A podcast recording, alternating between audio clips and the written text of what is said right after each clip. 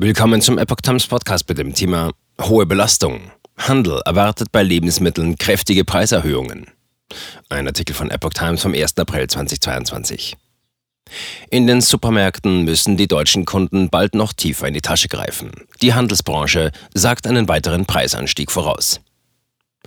Die Lebensmittelpreise in Deutschland dürften nach Einschätzung der Handelsbranche weiter deutlich zulegen. Schon vor Ausbruch des Ukraine-Krieges seien die Preise über die Produktionspalette hinweg um gut 5% gestiegen, sagte Josef St. Johanser, Präsident des Handelsverbands Deutschlands, HDE, der Neuen Osnabrücker Zeitung.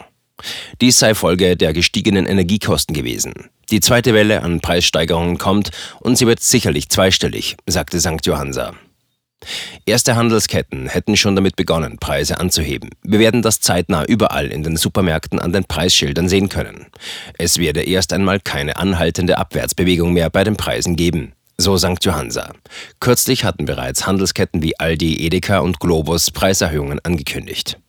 Bauernpräsident Joachim Ruckwied sagte, die Versorgung mit Lebensmitteln sei absehbar für ein Jahr gesichert. Aber über diesen Zeithorizont hinaus ist es schwierig mit einer Prognose.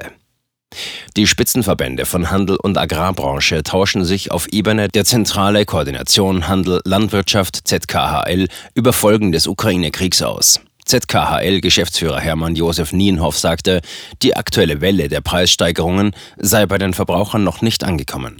Die ZKHL war nach anhaltenden Protesten aus der Landwirtschaft gegen die Preispolitik der Handelskonzerne ins Leben gerufen worden.